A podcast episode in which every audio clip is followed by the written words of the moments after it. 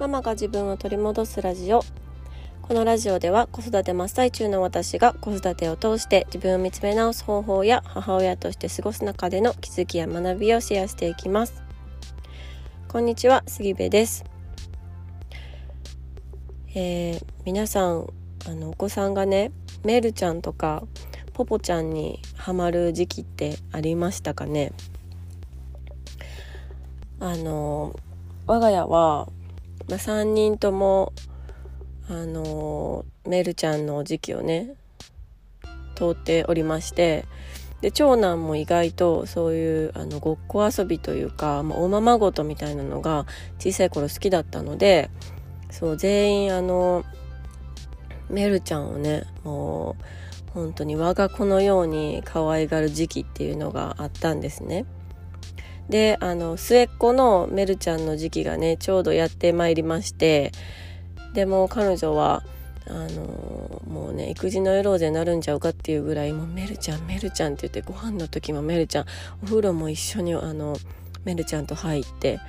でメルちゃんが着ていた服をあの自分の服と同じように洗濯機の中に入れてで私が次の日洗濯を回して洗濯を干す時にねなんかめっちゃちっちゃいメルちゃんのパンツとかメルちゃんの服とか出てくるんですよ。でそれをあのみんなの服と同じように干してっていうあの日がねあの続いてます。であの、まあ、抱っこしたりおんぶしたりしながらあのベビーカーに乗せたりねいろいろお世話をしてるわけなんですけど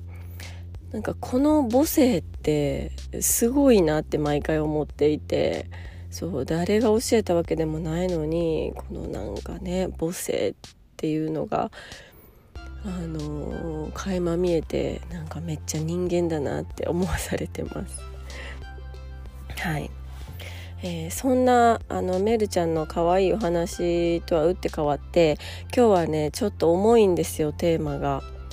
テーマはあの精神科に行くことにしたっていうテーマです。うん、でこれを聞いてうわちょっと重いなって思いませんかね、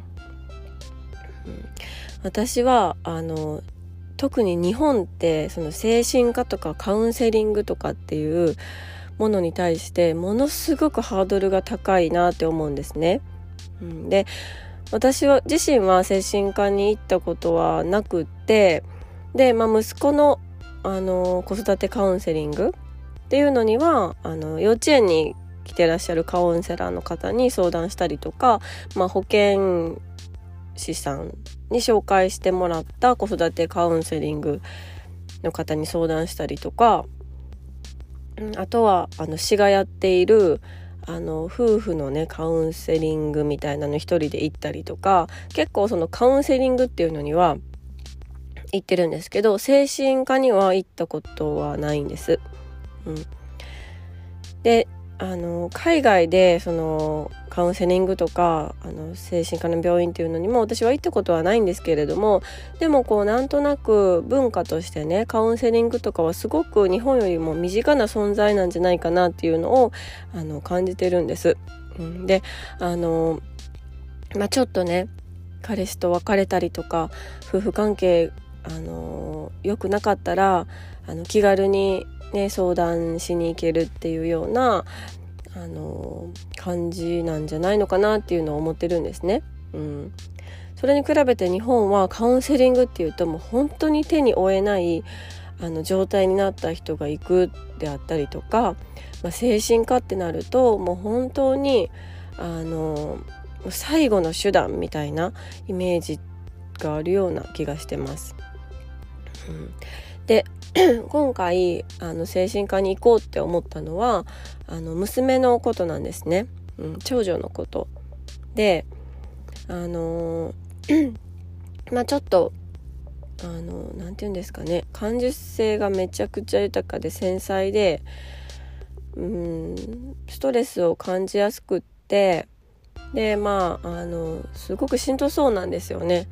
うん、ずっとイライラしてたりとかなんか泣き叫んだりとかね毎日。うん、で少し前まではなんか病院に行くほどでもないのかなって思っってたんですよ。うん、これはね私ももう絶賛悩み中のことであの答えが出ましたみたいな話ではないんですけど、まあ、私もあの今ちょっともがきながらね答えを探しながら悩んでますよっていう感じで聞いていただければと思うんですけど、うん、で病院に行くほどではないかなと思っていたし幼稚園の先生とかにも、うん、病院はちょっとみたいな感じで言われてたんですね。うんだから私も病院じゃなくってなんか他のことであのできることないかなっていうふうに考えたりもしてました。で実際に食事のことを考えたりとか生活リズムのことを考えたりとか、まあ、いろんなことを考えていろんなことを試して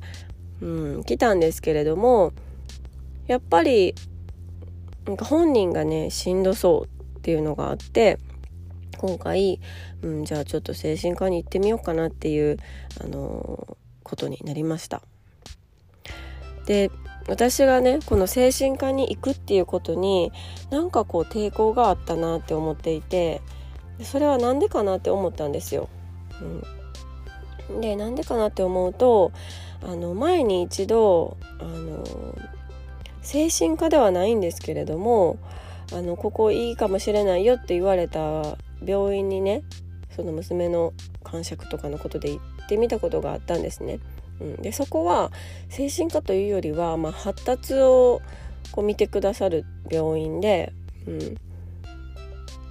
なんかあのー、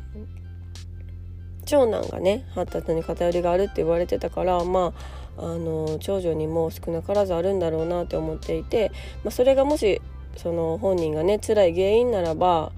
発達をきちんと診断してもらってその、ね、それに対応する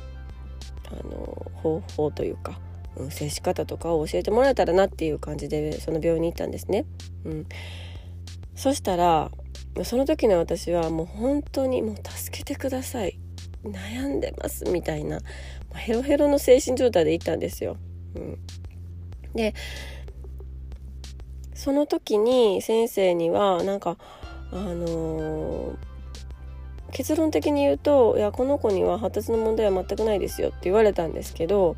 なんかそれがねすっごく冷たく感じてしまって冷たく受け取ってしまったんですよね。うん、多分精神状態が良くなかったっていうのもあってこうきちんと受け取れなかったんだと思うんですけど「うん、いや何言ってるんですか？この子には何も問題ありませんよお母さん」みたいな感じでちょっとこう鼻で笑われたような言い方をして。であのー、なんかねあの、欲しかったら薬とか出しますけどみたいな、うん、別にそんな必要ないでしょみたいな感じで 言われたんですよね。でうん私はそれを聞いた時になんかすっごく自分が責められているような気がしてしまって、まあ、それも完全に受け取り方のミスなんですけどね私の。うん、いやもうそんな子供のね前一緒に行ったので子供の前でこんな感触が起きていつも泣きわめいていてなんかずっとイライラしていて、うん、みたいな症状を話すんですけど、うん、なんかこんなとこに連れてきてしまってごめんみたいな、うん、すっごくこう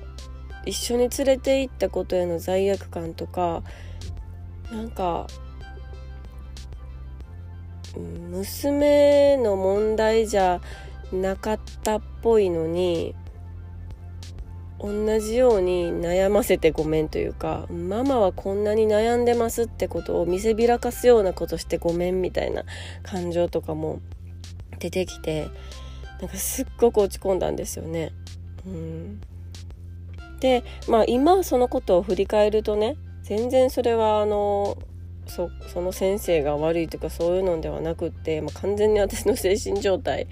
が悪かったなって思うんですけど、うん、でもあのー、そういうことを振り返っているとなんかその時はね私は子育てが自分の全てになりすぎていたなって思ったんですよ。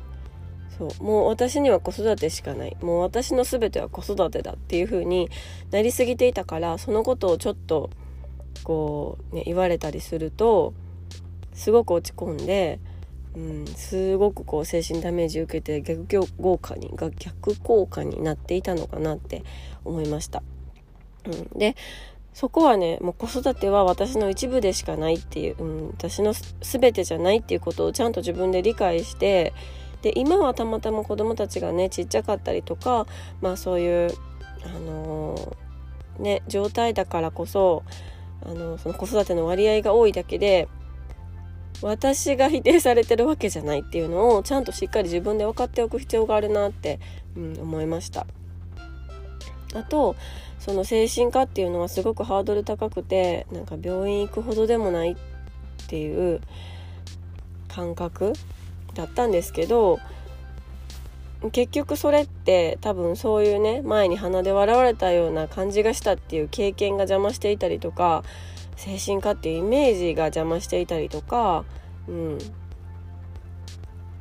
するんじゃないかなと思ったので、まあ、普通に選択肢の一つとして、うん、もっと病院に行ってみて話を聞いてみる。話を聞いてみた上で違うなと思ったらそれを選ばなければいいしあの続けていきたいなと思えばそこを選べばいいのかなっていうふうに今は思ってます。うん、でね他にもなんか娘の好きなことをさせて、まあ、持っているストレスとかを発散させてあげるっていう方法だとかいろんな方法はあると思うんですよね。うん、でその選択肢例えばまあ好きなダンスをさせてあげるとかあのお絵かきが好きだからお絵かきをねたくさんさせるとか、うん、そういう選択肢の中にあの、まあ、第三者のね立場である精神科の先生に相談するっていうそういう風なあな軽い選択肢でいいのかなっていう風に思ったんですよ。うん、そんな風にしてあの病院をね使えればいいのかなって今は思ってます。うん、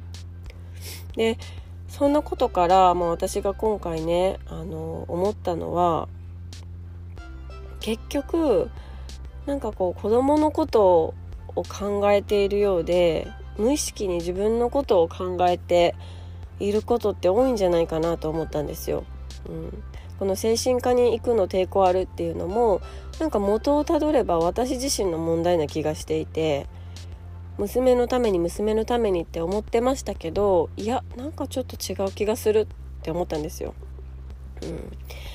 て思うとなんかこの他のね子育ての悩みって思ってることも結局自分の問題ってことが多いなって思って、うん、だからこそこうなんか自分をね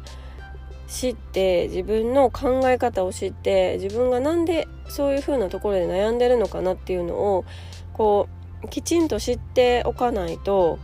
うん、本質をこう見失ってしまうなって思ったんですよね。うん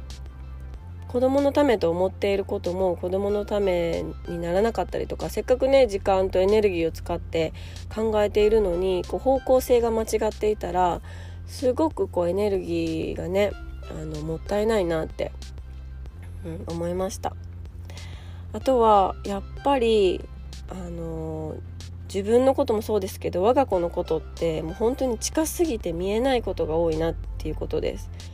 うん。これって本当にもう当たり前だと思うんですよね。そう。だからだからこそこう第三者の視点っていうのがめちゃくちゃ大事だなって思いました。その第三者っていうのはまあ先生であったりね習い事の先生であったりお友達であったりお友達のお母さんであったり近所の方であったりとか、まあ、いろんな方がいるかなと思うんですけどうん、その第三者の、ま、意見を聞くっていう意味でのこの精神科っていう選択肢もありなのかなって今はちょっと思ってます。うん、で、まあ、6月のね末にちょっと予約を取って初めて行ってみるんですけど、まあ、そこでちょっと、うん、どうなるかなっていうふうに思ってます。で 私もあのー、まあ、すごく悩んできましたし子育ても夫婦関係も。うん、で今も現在進行形でねどんどん新たに悩みが出てくるのでまそういうのをここでお話ししてシェアしていきながら、まあ、それを聞いた方が、うん、そういう、ね、同じように悩んでる人もいるんだなって、うん、思ってもらったりとかねしてちょっとでも気持ちが楽になったら嬉しいなっていうことでお話しさせてもらいました。はいえ、今日も最後まで聞いていただきましてありがとうございます、え、このラジオのご意見ご感想あなたのエピソードなどあのぜひぜひ LINE の公式アカウントで送っていただきたいです。うん、あのこの精神科のことに関しても何かあの経験談とかねアドバイスとかあればぜひぜひ教えてください。はいでは今日も最後まで聞いていただきましてありがとうございます。えー、今日が一日が素敵なものになることを願っております。